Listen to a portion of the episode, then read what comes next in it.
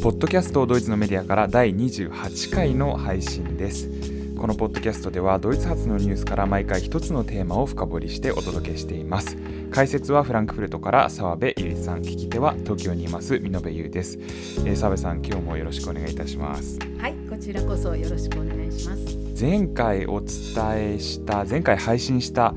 時からちょうど2週間ぐらい経っていますけれども前回配信したその当日9月26日がドイツ連邦議会選挙の日でして前回はえ、前回とその前その前ですね。あの過去2回は、まあ、それなりに今回の連邦議会選挙に関わるようなテーマを、え、お話しして今日はまた全然違う、まあ、全然とは言いませんが、まあ、少し違った、角度から、え、見ていくということになるんですけれどもその前にですね澤部さんもしよろしければ一言、えー、本題に移る前に今回の連邦議会選挙の、ま、結果とそれから今どのように次の政権がえー、形成されようとしているのかということについて、えー、一言お話しいただけます 難しいですね。あの、はい、えっ、ー、とそうですね。あの日本でもだいぶ報道されたというふうに聞いておりますがまだ、ね、はい、政権は成り立っておりませんのであのまあついこの間までは2つ可能性があるということで社会民主党が中心になって政権を作るかあるいはあの運用同盟ですね。キリスト教民主社会同盟が中心になって、はい連立政権を作るかという、まあ、2つの選択肢が、まあ、あってどっちになるかわからない状態だったんですがどうやらその信号連立と呼ばれる赤黄緑社会民主党と自由民主党と、えー、緑の党が3党で連立する方向に踏み出しつつあるという非常に微妙な言い方でまだねこれ長く続くんですよこれからが。だからまだね分かりませんはっきり言って分からないですが、まあ、あの国民が望んでいるということもあってそちらの方にどうやらあの向かいつつあるというそういう状況ですね。おそらく今後何回配信してもまだ決まらない決まらないという状況が長く続く可能性もあるのでまたあの何かあったらその度に少しずつあのアップデートをしていただきたいなと今日は、えー、また違ったテーマを扱うということになりまして、えー、今日はですね、映画を紹介していただきます。えっ、ー、と、最近、最近といっても、まあ、もう少し、え前の話のように記憶していますけれども、まあ、今年に入ってから、えー、かなりドイツで、えー、おそらく話題になってで以前澤部さんとお話しした際にその澤部さんのお知り合いの方も、えー、私の友人もあの結構見ている人が多いということで幅広い、はい、あの世代にあの関心を持ってあの取り上げられている映画があり、え今日はそれを、えーについて解説していただきたいと思いますが、え私は実は、実はというか、まあ、もちろんドイツで流れている、今流れている映画ですので、えー、見ることができておらず、えー、非常に、えー、楽しみにしてまいりました。よろしくお願いいたします。はい。えーと、この映画なんですが、これはね、タイトルがドイツ語だと Die Unbeugsamen というタイトルで、日本語にすると屈しない者たちっていう複数形のね屈しない者たちっていうふうに訳せると思います。でこれはねあの実は作られたのは昨年なんですがドイツの映画館で封切られたのが、えーと、今年の8月の末です。でね、あのどういう映画かというとあの長さはね90分程度の短いあの映画なんですがドキュメンタリーでして扱っているそのあの背景がボン共和国時代のドイツの政治風景なんですね。あのボン共和国っていうのが何のことかというのはすごく簡単な話でこれはねあの連邦議会が初めて発足する1949年戦後ですね1949年から東西統一がなされる1990年までの西ドイツがボンを首都にしていた時代のことをボン共和国と呼ぶことがあるんですね。ですから結構長いあの統一までの,、まあ、あの西ドイツの時代ででこの時代の政治風景を背景にしてるんですねこの映画は。ですからこれは西ドイツの話です。でねこの時代そのボン共和国時代1949年から1990年までというのはドイツにとってどういう時代であったかと言いますと一見これ大きくまとめてしまうと一見ねその戦後まあ、あの最初の首相となったコンラード・アデナウアーというね、まあ、非常に優秀な政治家だったんですがこのアデナウアー氏この人はキリスト教民主同盟の政治家です。セーデウーですね。でこのアデナウアー氏は4回政権を取るんですね。でね合計してね多分14年ぐらい首相だったんですよね。でこの人のアデナウアー首相の下でドイツが法治国家体制それから民主主義それから議会政治をしっかり確立しそして対外的にはね本格的に西陣営の仲間入りを果たしそして国内では高度経済成長を成し遂げてで最終的に1990年の東西統一まであのゴールインしたというねなんか結構ねドイツの成功の時代っていうふうに見ることができるんですねこういうふうにまとめると。ところがこの今回今ご紹介する映画を作った監督この人はねトーステン・クルナーという人なんですがこの人についてはこの後またすぐご紹介しますがこのクルナー監督はね全然違う視点からこの時代を見たわけなんです。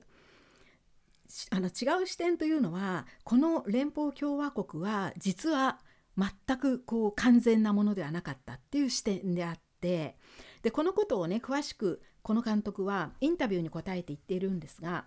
えー、と次のようなね、えー、ちょっと引用させてもらいます。今振り返るとこの時代のボン共和国がどんなに不完全であったかがわかる。いまだに自画自賛しては絶えず自慢しているような時代ではあるがこの時代の共和国は未完成だったのだ男女平等という点において決して成功していなかったというふうに言っています。はい、でつまりねこの映画この視点で描かれているのがこの映画で、うん、この映画はねあのドイツでねいかに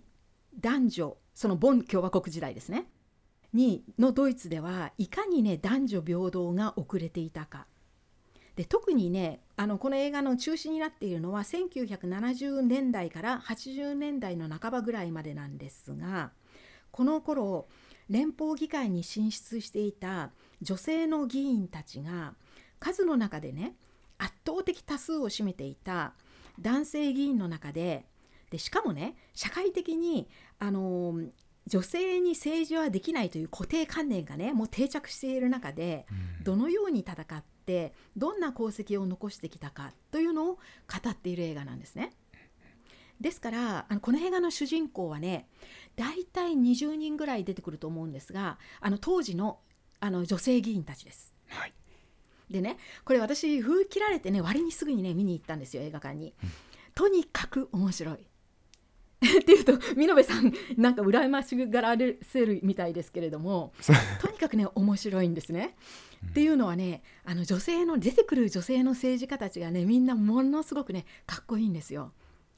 でこれはね監督自身も言ってるんですが彼女たちってねみんなね共通点があるんですね。でどういう共通点かっていうとねすごいタフなんですまず打たれ強いんですね。そしてねすごいクールなんですねあの冷静なんです。でチャーミングなんですよ。でね決してねその攻撃的に出たり感情的に出たり男勝りっていうわけでは全くなくって全くその反対でね常に理性的、うん、で冷静であの優しい感じもするんですよね、うん、それにねユーモアにも溢れてるんです。でも言うべきことはきっちり言わせてもらいますっていう感じのね人たちなんですよ、うん、だからねほんと映画見ててね惚れ惚れしますしで正直ねこの映画だけを見ているとなんかね当時の男性議員たちよりもはるかにドイツの女性議員たちの方が人間としてね上だっていうふうにね思えるぐらいなんですね。というのはまあそういうふうに作られているんですこの映画が。はいでなんかねこう、あのー、まだ発展途上にあるね男たちをよしよしよしよしって言ってね眺めながらこう教育してる感じもあるんですね女性が。であの私が見に行った時にねあの観他の観客たちはねやっぱり年配の人が多かったんですね。でおそらくね私よりちょっと上の世代70代とかね80代ぐらいまでのまあお年寄りの観客が割と多かったんですけれども多分ね彼らはあのよく当時のことを知っていてここで登場するねあの女性の政治家たちのことも割によく知ってたんだと思うんですね。でちなみにね私はねこの時代を直接全然知りませんのであのこの約20人ぐらい紹介されているどんどん出てくる女性のあの政治家たちのうち私がね顔と名前がちゃんと一致して知っていたのって多分23人だったんですね。で後の人たちのことはあの本当知らなかったんですがこのちょうど私が映画館に行った時にあのいた観客たちは割に年配の人が多くてで彼ら特にねあの女性がやっぱりちょっと多かったんですがそのあのそう高齢のね女性たちがねこの映画の最中にもゲラゲラゲラゲラ笑うんですよ。でね本当にねそういう映画なんです。っていうのは映し出されているのは当時の連邦議会の様子ですから至って真剣な話なんですけど今日の視点から見るとねもう笑うしかないっていうようなねシーンがたくさんあるんですね。うん、でものすごくね面白かった。でまああの見延さんにはお気の毒ですがこういう ほらドイツの内輪の話ですから、はい、政治のね世界の内輪の話なのでこれ世界で公開されるような映画じゃないと思いますし、うん、日本で公開されるとも思えませんしおそらくねいずれネットフリックスなんかには来ると思うんですねドイツでは。だけれどもちょっと日本にまで行くかどうかは分かりませんのであのこの機会にぜひ皆さんにご紹介しておきたいと思います。はいじゃあここからね具体的にこの映画のあの紹介を始めますがまずね監督先ほど言いましたけれどもこれはトーステン・クルナーという人でこの人はね実は1965年生まれですので今まだ56歳なんですね。はいでもともとはねあの新聞のね文化欄を担当して映画表とか演劇表を書いていたジャーナリストなんですけどもやがてね自分でドキュメンタリー作品を作るようになって。で特にあのあのドイツの文化人だとかね政治家とか、まあ、有名人を扱うドキュメンタリーあの映画を作ったりあるいはあの本をねそういう人たちをテーマにしてあのいわゆるバイオグラフィーを書いたりあのし始めます。はい、でねあのただこの人自身今言いましたように1965年生まれですからね。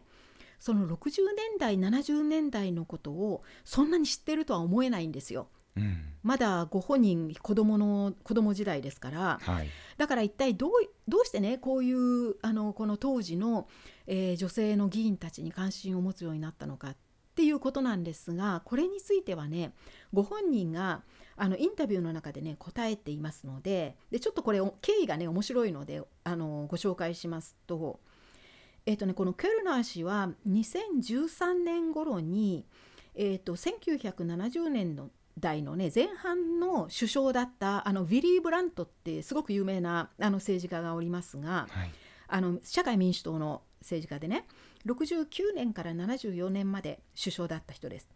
でこのウィリー・ブラントについてのね本を書くためにリサーチをしていたそうなんですね。うんでその時にそのブラント氏をめぐるエピソードを集めるために当時の政治家たちでまだ存命の人たちにインタビューして回ったらしいんですよ。でその中にたくさんね当時の女性議員たちがいてでその人たちに話を聞くうちに彼女たちのね共通の魅力に取りつかれたっていうふうに言っています。うん、でご本人のセリフはねこういう感じなんですよ。まさか自分が60年代70年代にキリスト教民主同盟の大臣だったような女性たちにこんなに夢中になるなんて思いもしなかった。うん彼女たちは全員言葉巧みでカリスマ性がありウィットに富んでいて本当に素晴らしい女性たちだったっていうふうに言っています。でそれからね、まあ、それであの、まあ、彼女たちに焦点を当てた作品を作りたいと思い始めたらしいんですがもう一つねこれあの見延さんはよくご存知でしょうけどあのドイツの通りの名前とかあの広場の名前ってねあのよく有名人の名前がつくじゃないですか。はい、例えばねあのモーツァルト・シュトラッセとかグーテ・シュトラッセとかねそういうのあのいわゆる芸術だとかあの文豪だとかねそういう関連からも人の名前がつきますしあとあの政治家大物の政治家のね名前って必ず通りの名前になるんですよね。うん、ところがねあのクルナー監督に言わせるとこの当時のね女性の政治家たちってねめったに通りの名前に登場しないそうなんですね。うんだからそんなにねやっぱり有名ではないっていうことなんです特に後の世代にまで名前が知れ渡ってる人たちではないんですね。でそれがもったいないっていうことで、はい、あの彼女たちにぜひ焦点を当てた作品を作るっていうことを考えたそうなんです。あちなみにねメルケルさん絶対通りの名前になりますから。ああメルケル通り。はい、そうアンゲラ・メルケル・シュトラッセになると思いますね。でまあフランクフルトでねどの通りがそう呼ばれるのかちょっと私は興味津々なんですが、はい、まあ政界を引退したら多分もう名前なくななくならなくてもえっ、ー、とね存命中でもなるんじゃないかと思いますね。まあこれはねまたちょっと あの、えー、私もあの注意しております。はいでねこの話を戻しますとこのケルナー氏はですから2015年ぐらいからこのドキュメンタリー作りにねかかるんですけれども同時にねこの人あの実は本も書いてるんですね、うん、この同じテーマで。でそのね本のタイトルはちょっと別のタイトルになってるんですがこれねドイツ語だと「In der Männerrepublik wie Frauen die Politik eroberten」っていうんですね。うんで日本語にすると「男性共和国にて女性たちがどのように政治を征服したか」っていうタイトルの本です。うん、でね実はねこの本の方がずっと詳しいんです。でねこの本の一部がドキュメンタリー映画になってるってそういう感じなんですね。ボンナーレポブリックではなくてメナーレポブリックというそうですね。メナーレポブリックなんです。はい、そういうことです。はい。うん、あこれはねあのアマゾンで買えますので見延さんももしよろしかったら あの あのどうぞ。えはい、でねえっ、ー、とですからあのケルナー氏はねそのドキュメンタリー映画とあの本をね多分並行して進めてたんじゃないかと私は思います。うんで特にでもこの映画を作った監督の意図っていうのはね本ご本人がインタビューでやはり2つあるっていうふうにね説明してるんですね。で1つ目の意図は当時のことを恥ずかしく思う気持ちを観客の中に呼び覚ましたかったというふうに言っています。つまりここまでね男女平等意識が低かったというそのドイツの昔の時代をこれはもう非常に恥ずかしいことだっていうふうにみんなが思ってもう絶対こういう後戻りはしないぞっていうふうに思ってほしいっていう、そういうことだと思うんですね。それからね2つ目の意図は当時ドイツにいたカリスマ性のある女性政治家たちのことを若い世代にもしっかりと記憶に刻んでほしかったというふうに言っています。でそれと並んでねあのはっきり今のドイツへのメッセージもあるんだっていうふうに監督は言ってるんですがそれはあのまだまだドイツの連邦議会には女性が少なすぎる、うん、もっと女性が増えなくちゃいけないっていうことなんですね。でここでねちょっとあの連邦議会の女性議員率の変遷をね数字でちょっとご案内したいんですがこれはもうはっきり分かってますので、はい、ご紹介すると,、えーと、1949年に初めてまず選挙が行われ連邦議会が成立します。でこの1949年から1983年までえーと、連邦議会議員の女性率はね大体6%から8%の間なんですね。うん、で今1983年までというふうに言いましたがこの1983年がね何の年かと言いますとこれはあの緑の党が連邦議会に初めて進出した年なんですね。はい、で緑の党は最初から男女平等を謳って出てきた党なので当然議員にも女性が多くって、うん、ここであの1983年から女性率が上昇するんです。はいで1983年からドイツ統一東西統一が成し遂げられる1990年までの女性率は10%から15%ここでね2桁になっていくんですね。うん、で1990年にドイツの東西統一が実現しで当時のあかつての東ドイツというのは男女平等という意味でははるかに東あ西ドイツよりも上を行っていたわけ先を行っていたわけですから、はい、統一とともに女性の議員が増えるんですねやはり。うん、でこの1990年から1998年までには、えー、女性率は20%台に上昇していきます。でこの1998年というのが何の年かというとこれは大きい政権交代がなされた年でそれまで16年間も首相を務めていたキリスト教民主同盟のヘルムート・コールが選挙で負けてここであの長長く続いていた保守政権が、えー社会民主党と緑の党この2つの連立政権に、まあ、交代、まあ、負けるわけですね。で交代すると。でそれと同時にね女性率もやはり上昇します。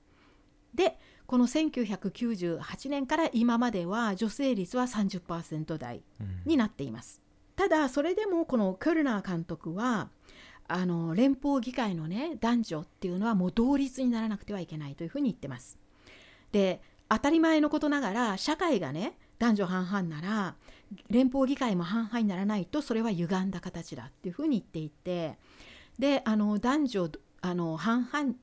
連邦議会が男女半々になることは男性自身にとってもとても大事なことであり女性が半数になることでね民主主義がまた一つ前進してで民主主義が前進するっていうことは男性議員たちにとってもその一つの体制に対して自分の意見をね通せる可能性が増えるっていう意味でいいことなんだっていうふうに発言しています。で次にねこの映画の構成についてちょっとご説明したいんですがどういう構成になってるかというと映画のね前編がねあの12章に分けられてるんです。うんでまるで本のようにねこれ12章に分けられていてうん実はさっきあのご案内したあの、まあ、原作というか同時に書かれていた本の方はね,、えーとね18章に分かれてるんですよはいだからその中の一部が映画になった感じなんですね。うんでこの12章ってね一体どういうじゃああのどういうふうに分かれてるのかそれぞれのね章にタイトルがついてるんです。でね映画見てるとあの場面が変わるとねその章の名前が出てきて第1章なんとかっていうタイトルがついてまた次のエピソードにが始まるっていうそういう形になってるんですね。全体的にあの、まあ、どういう作りになっているかというとまずあの当時の映像がふんだんに使われています。で例えばどういう映像かというとあの実際のね連邦議会の様子とかあるいは内閣の、ね、大臣たちの議会の様子。うん。うん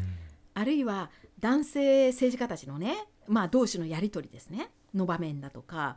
あと当時のねメディアが女性政治家たちを追いかけてねインタビューしてるっていうのも結構たくさんあるんですね、うん。そういうシーンが。で特にねこのメディアがあの彼女たちにねインタビューしているシーンっていうのはねある意味すごい面白いんですがいかにねメディア自体が男女平等意識が低かったかっていうのがねすごいよくわかるんですよ。うん本当にねバカな質問をね どう あの真面目な顔してしてるっていうところがね今から見るともう笑っちゃうようなねあのそういうシーンがあるんですね。でそういうね当時の映像がふんだんに使われていてでそれにさらにあの今現在まだ存命中の女性議員かつての女性議員たちにもインタビューしているんですね。であの、まあ、彼女たちに当時の回想を語らせたりそのエピソードを語らせたりあるいはそのあの何人かの、ね、女性たちにおしゃべりさせたりとかねそういう映像も入っています。うんそれはまあ今の映像なんですねが混ざってる感じなんです。でねここでねあの先ほど、えー、とこの映画は12章に分かれているというふうに申し上げましたが一つね具体例でその中の一つの章をねちょっと詳しくご紹介したいんですがこれはね、えっと、冒頭の章だったんですがね第1章だったか第2章だったかちょっと忘れてしまったんですがあのかなり初めの頃の章なんですがタイトルがね「マイネ・ヘレン」っていうんですね。はいで、マイネーヘレンって何かっていうと、英語だとこれ、ジェントルメンっていう呼びかけなんです。うんで、ただ、複数の男性に向かって、男性だけに向かって言うときに、マイネーヘレンっていうんですね。うんで、これがね、タイトルになってる章なんです。でね、これ、どういうエピソードが、どういう話なのかっていうと、ここで扱われているエピソードはね、あのー女性でね、初めて連邦大臣になったエリザベート・シュワルツハウプトっていうね、あのキリスト教民主同盟、CDU の政治家の話なんですね、うんのエピソードの章なんです。でね、このシュワルツハープトさんっていう人はもともと法律家だったんですが、えーとね、1961年に先ほど名前を出しましたアデナウアー首相の第4政権が成立した時に初めて女性として初めて内閣入りした人ででこの時から5年間連邦保健大臣を務めるんですね。はいでまあここまではね、あのーみんな知ってることなんですけどもこのシュワルツハウプトさんがどうやってね初の女性大臣としてのポストをあの得たかっていうねそのエピソードがものすごい信じられない話なんですよ。すごい面白いです。でねでそもそもねこのアデナワー氏が政権を取り始めた時、まあ、この人は先ほど言いましたように4回選挙に勝ってあの4期政権を取って首相を務めてるんですね。うんでねこのアデナオ氏が、あのー首相になってから同じねキリスト教民主同盟の中の女性の議員たちが何回もねアデナウアー氏にその組閣するたびに選挙に勝って組閣するたびに何回もアデナウアー首相にこのエリザベート・シュバルツハープトさんをぜひ大臣としてあの取ってくれっていうふうに要請するんですね。はい。女性にもあの一つポストを与えてくれっていうふうに要請するんです。ところがねアデナオ氏はずいつもいつもねそれを断って却下してきたんです。うん。でその時にねアデナワ首相が言ったその断る時のねあの言葉っていうのが今の時代から見ると信じられない、うん。よくこんなこと言うわっていうそういうセリフなんですがね。最初にねあの CDU のあの女性議員たちがあの推薦した時には彼女は法律家だから法務大臣にのポストをあ与えてくれっていうふうに言うんですね。うんでそうするとねアデナワー氏は東ドイツが女性を法務大臣にしたからといって西ドイツが女性を採用する必要なんか全くない。ちょうど今西ドイツあの私たちの共和国では法律を厳しくねあのしようとしているところだから女性はね不要だっていうふうに言ったんですね。うんで断ったと。うんでそれでもめげずにその CDU の女性議員たちがじゃあね家庭大臣にしてくれっていうふうにあの要請したらしいんですね。そしたらアデナオ氏があのシュバルツハープト氏は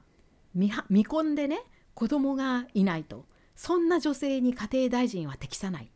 ていうふうに言ってこれってもうセクハラでしょ？うん。でねそう言ってね実際に誰を大臣にしたかっていうと5人の子持ちでね完璧なねあの専業主婦の奥さんがいる男の政治家を家庭大臣にしたんですよ。でさらにねアデナワー氏はその断る時にシュバルツハープト氏はねお酒に強くないと。で酒に強くないとね夜の会合がつたつ務まらないからダメだとも言ったらしいんですね。さらにねこれが一番ハイライトなんですがそもそもね女を大臣にしたら内閣会議でね我々が自由に話せなくなるって言ったそうなんですよ。うん。何を話しちょっとてるんでしょう。すごくないですかこれ、うん。すごいですよね。信。じられないですね。でしょ？それでねでそんな感じでずっとね結局女性は内閣入りできなかったんですよね。ところがあのさっき言いましたように1961年にね第4政権が発足した時あのアデナオ氏が4回目に選挙に勝って1961年にその第4政権目の組閣をする時にねこの時点でね実はアデナワー首相ってねもう多分ね80歳を超えてたんですよね確かとっくに。うんだからすごい高齢ででしかもやっぱりねこういくらなんでももうそろそろ交代すべきだろうっていうような空気が広まってあの権限自分自身の、ね、権限があの、まあ、失われつつあった時代だったんですね。でアデナワー首相の求心力も弱まってなだだだんだんこう弱くなって自分が、まあ、あ発揮できる力が弱くなっていた時だったのであそういう時に、まあ、第4政権の組閣っていうことになったわけなんですね。うんでその時にねあのキリスト教民主同盟の女性議員がね4人何をしたかというとまたあの結局大臣のポストをね女性に渡すようにっていうことで要求したんですがこの時にね彼女たちはね内閣大臣の会議室のね前に座り込んだそうなんです。うんでね食べ物や飲み物を持ち寄ってねその会議室の前にねあの座り込みをしたんですって。それでアデナオ氏が折れて結局ねもうあの根負けしてそれでね折れてこのシュバルツハウプトさんに連邦保健大臣のポストを与えるんですね。うんところがねこれまだ話は終わってないんですよ。この連邦保健大臣のねポストってねあのどういうポストなのかっていうと実はねそれまでドイツには連邦保健省っていうねあの賞はなかったんですね。うんだから無理やり連邦保険証というね当時は不要とされていた賞を作ってで不要の大臣ポストを作ったらしいんですねアデナウアー氏がう。ん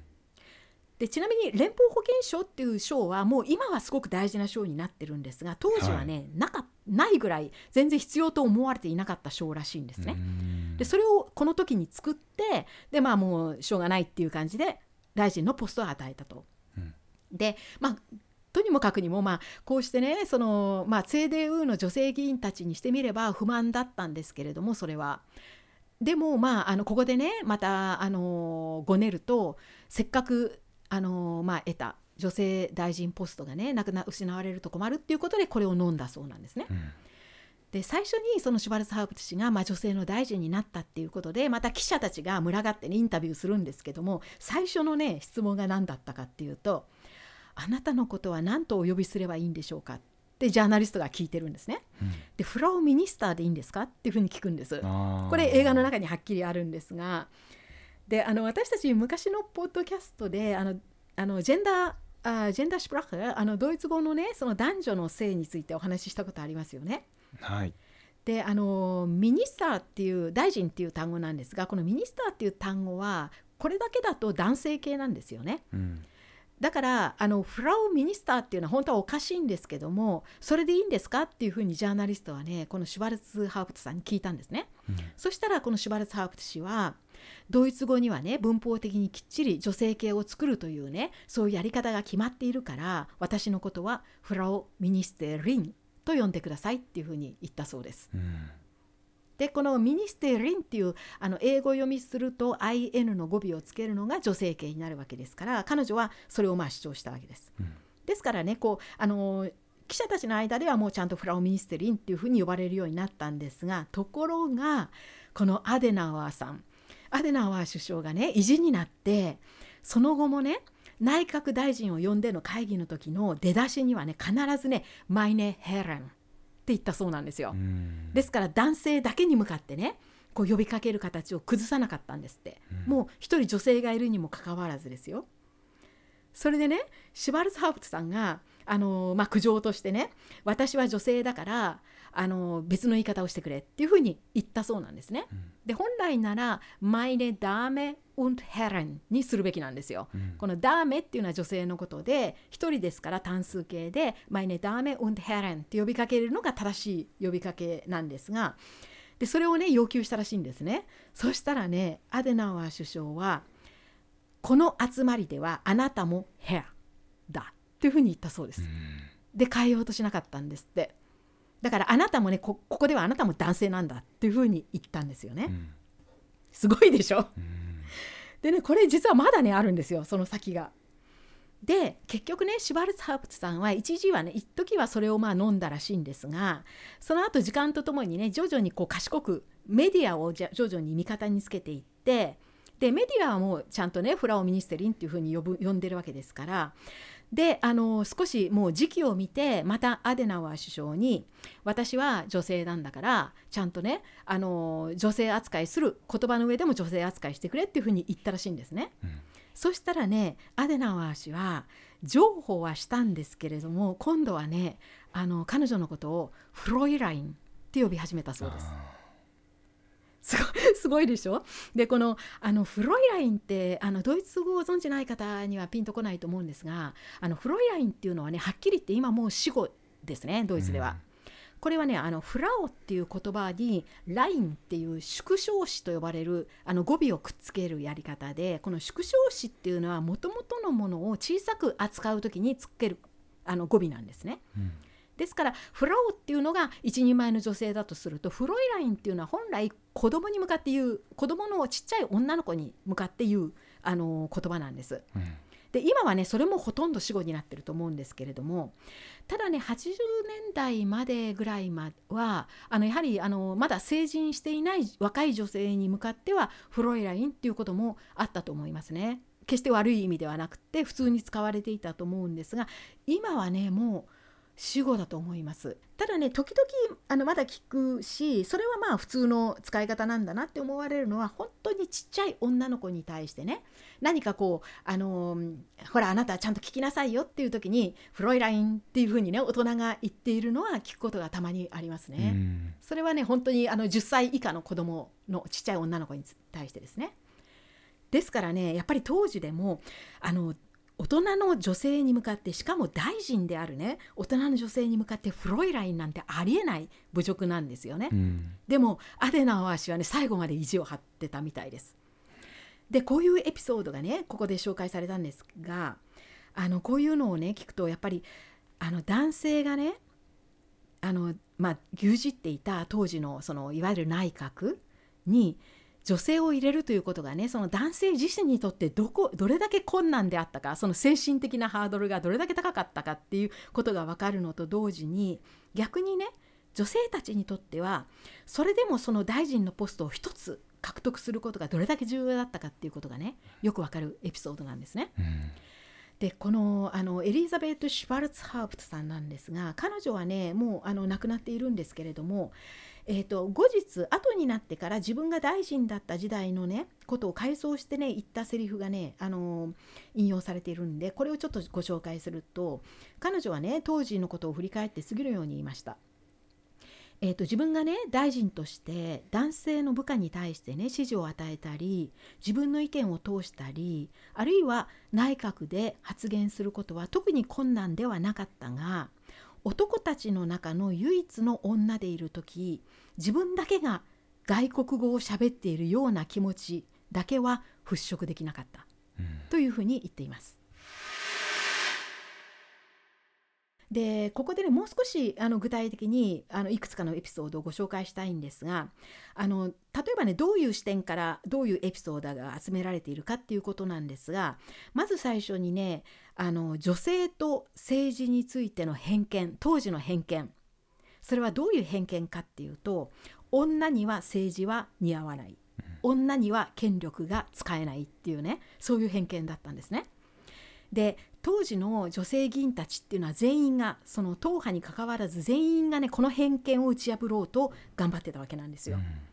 でその時に彼女たちが見せた意志の強さだとかねあとその先ほども言いましたけどもタフな感じうんそしてねもちろん彼女たちが持っていた権力への意欲っていうのがねいろんな発言になってこう飛び出していて紹介されてます。で例えばねこういう発言があるんですが。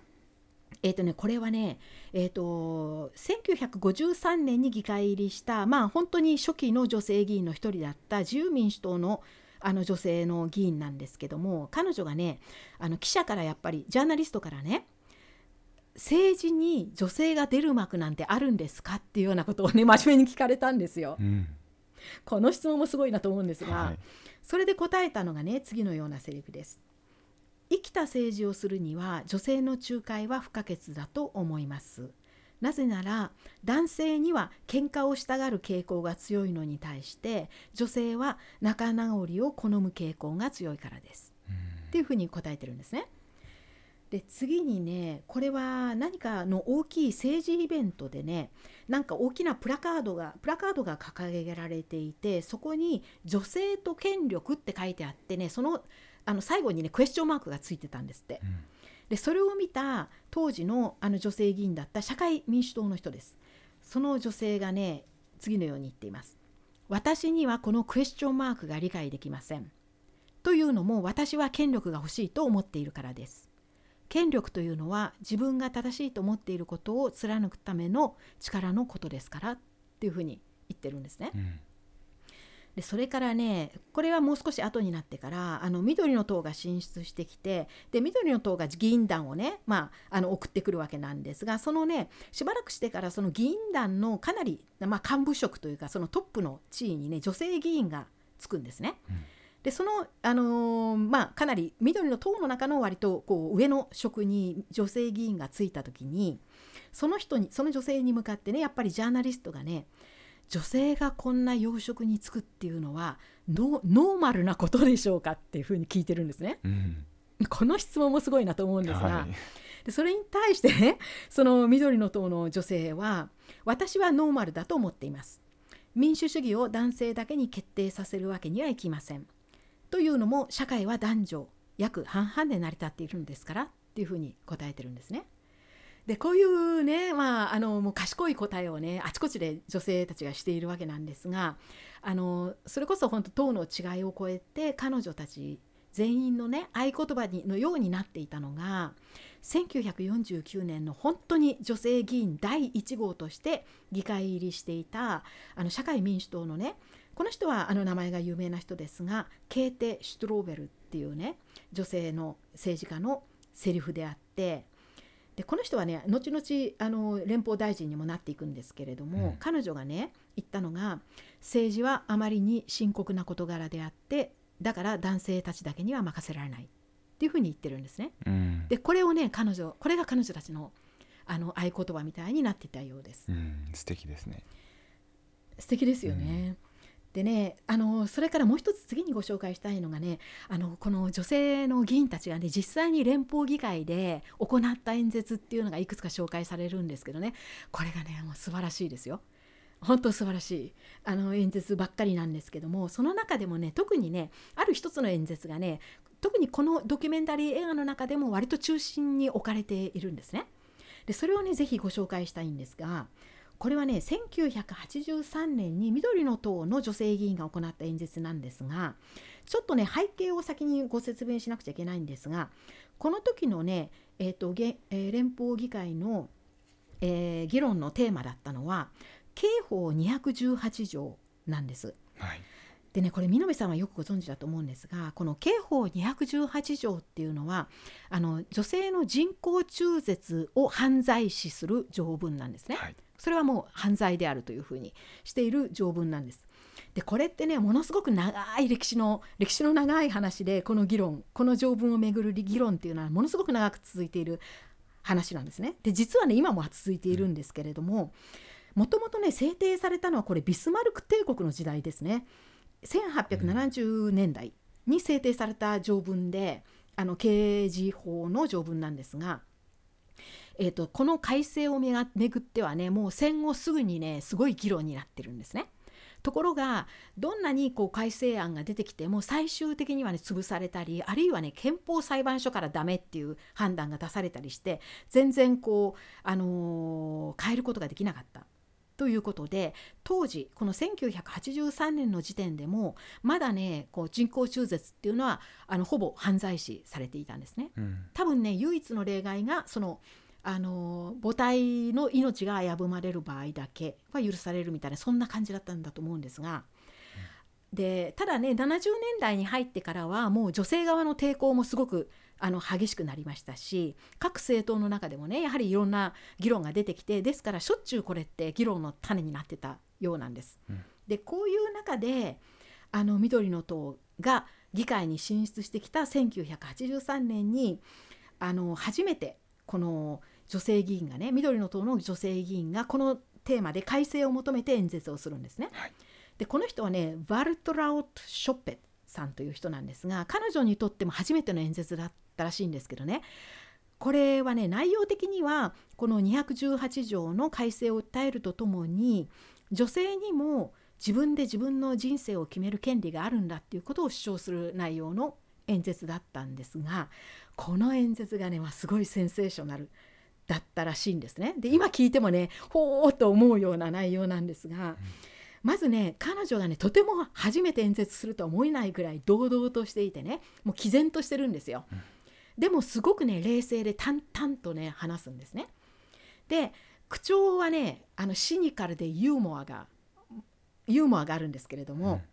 ただね内容がねかなり際どい表現を使っているセンセーショナルな内容でだからね彼女の演説の間中後ろがねもう騒然としてるんです男性議員たちがギャギャ言ってるんですね。とかねあのバカにしたり罵り罵声を浴びさせたりしてるんです。でこのねセンセーショナルな演説のあの最後の方の一部だけちょっとご紹介したいんですが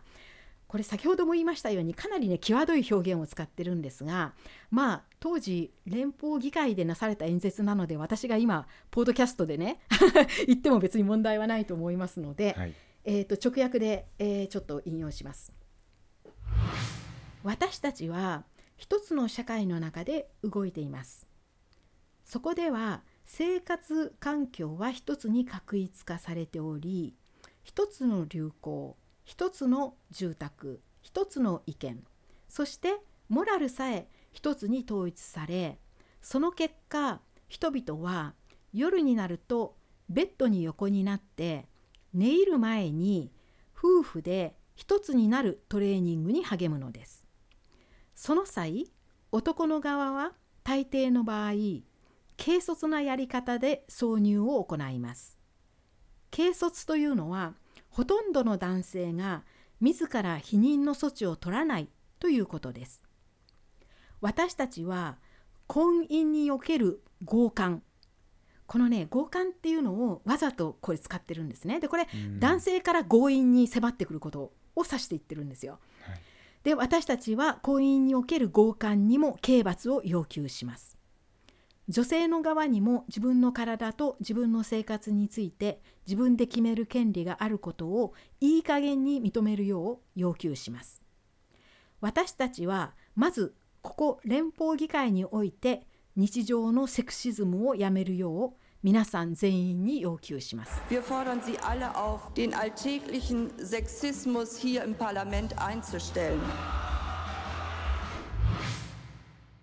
想像できますでしょ？後ろでわーわーってね男たちがねわめいてるんですよね。で中にはね「お前は魔女だ!」っていうような叫び声も入って入ってるんですね。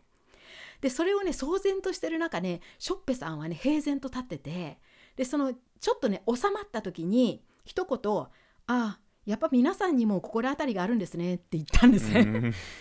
そこでまたね後ろでギャーギャー言ってるっていうそういうすごいなんかセンセーショナルな演説だったらしいんです。でここでねショッペさんがあの最後の方で言っているねこのあのセクシズム連邦議会におけるセクシズムを今すぐにやめるようにっていうふうに要求してるわけですがこのね連邦議会におけるセクシズムっていうのはただ言葉によるそのまあセクハラだけじゃなくてね実際にねあの触るっていうセクハラが日常茶飯的に行われていたらしいんですね。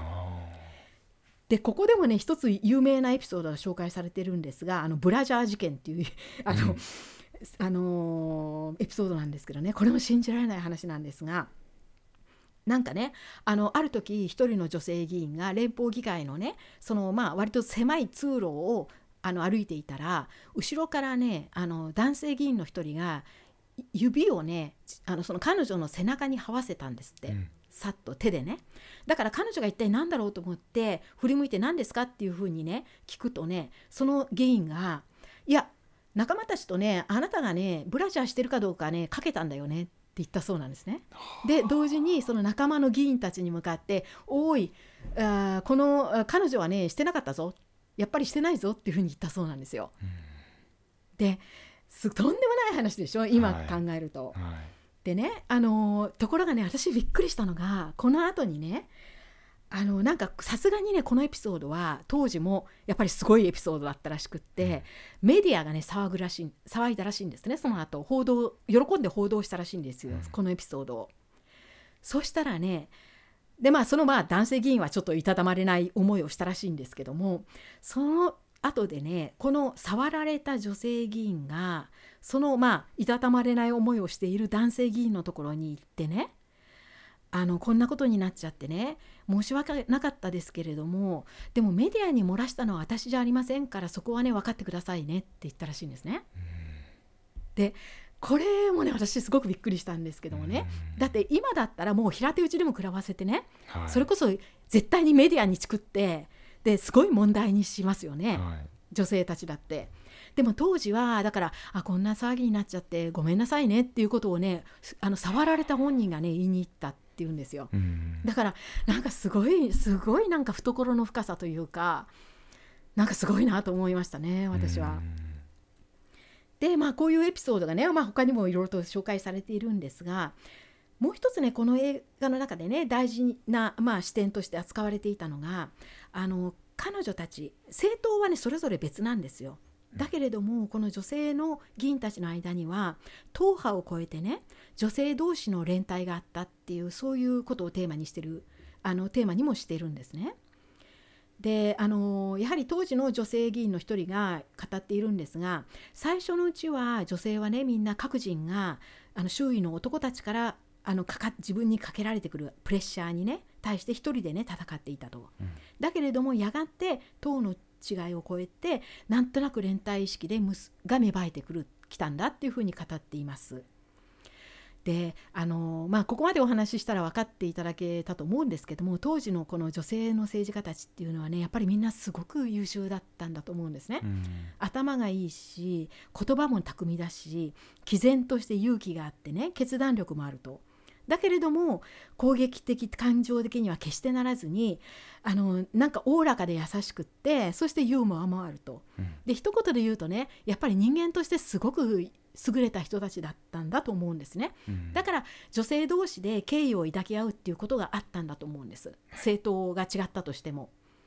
で決してね彼女たちがなんか政党の差を超えて何かを一緒にやったってそういう話は全くないんですけれどもただね一つ紹介されていたエピソードがある政党の女性議員が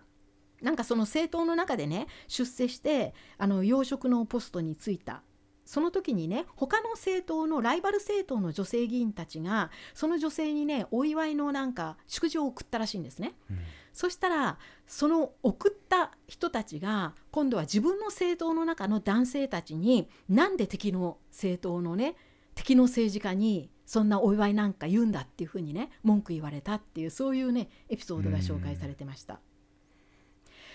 でまあこういうふうに、まあ、あのすごくね素晴らしい女性たちがたくさんいたということなんですがそれでもなんか80年代まではね彼女たちにしてもどんなにね優秀な女性であっても絶対にドイツの連邦首相にはなれないっ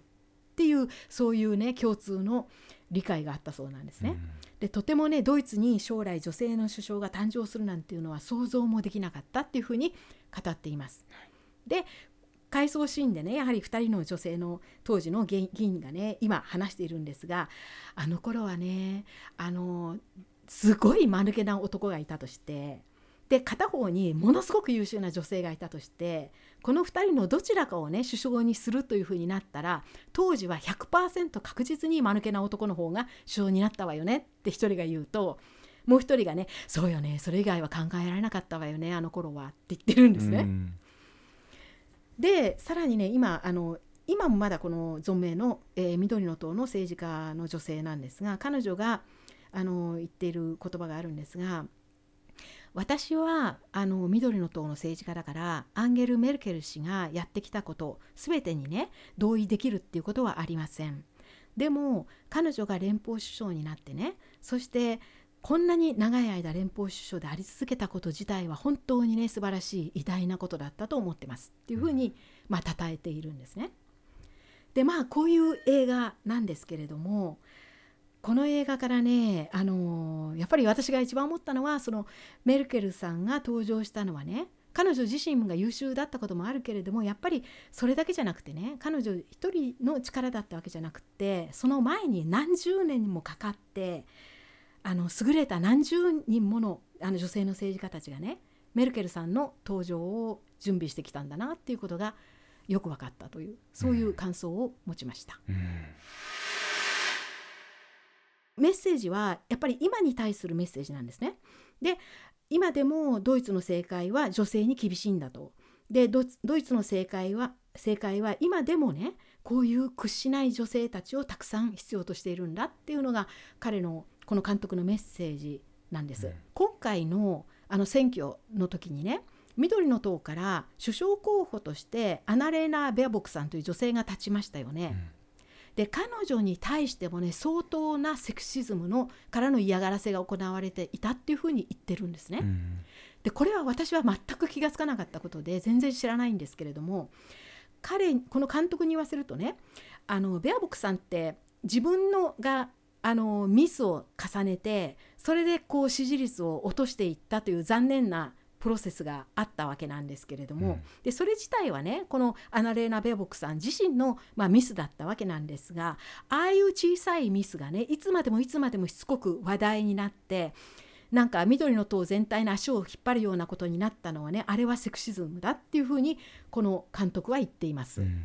でこの映画のね一番最後のところであのかつての、えーキリスト教社会同盟 CSU の、あのー議員だった女性がねつぶやく場面があるんですよ。でここでね独り言みたいに彼女が言っているのがもしかするとあと四半世紀も経ったら私たちの頭の中にはね本当の意味での男女平等がしっかり根付いているかもしれないわね。そうね私はそう確信してるわって言ってるシーンで終わるんですねこの映画は。でこれがなんか今のドイツにへの問いかけみたいなねまああと四半世紀経ったら本当にそうなるんだろうかっていうねそういう問いかけみたいな形になっていました、うん。そういう映画でした。ありがとうございました。本当にあの見られないのが残念なんですけれども、あのいつかあの見られるようになったら絶対見たいと思いました。あのぜひ見てみてください。そうですね。やはりこのメルケル首相が、まあ、女性であるということであのなんとなくあの日本ではかなりど、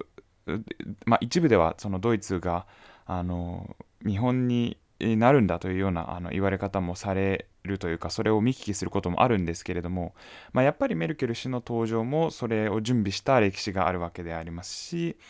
いくら女性が首相だからといって女性の比率が、えーまあ、半々には全然平均すればまだ近づいていないという現状もあるというあのこともとてもよく分かりましたし、まあいやあと今このその男性女性というやっぱりその2つだけに分けてしまうことによってこう見えなくなったりするものもやっぱりある時代だと思うんですけれどもそれにしてもこの、えーボン共和国の間のあの女性たちの戦いっていうのがいかにこう大変なものだったのかっていうのがあのとても分かるわあの見てないですけれども分かるようなあの解説をありがとうございました。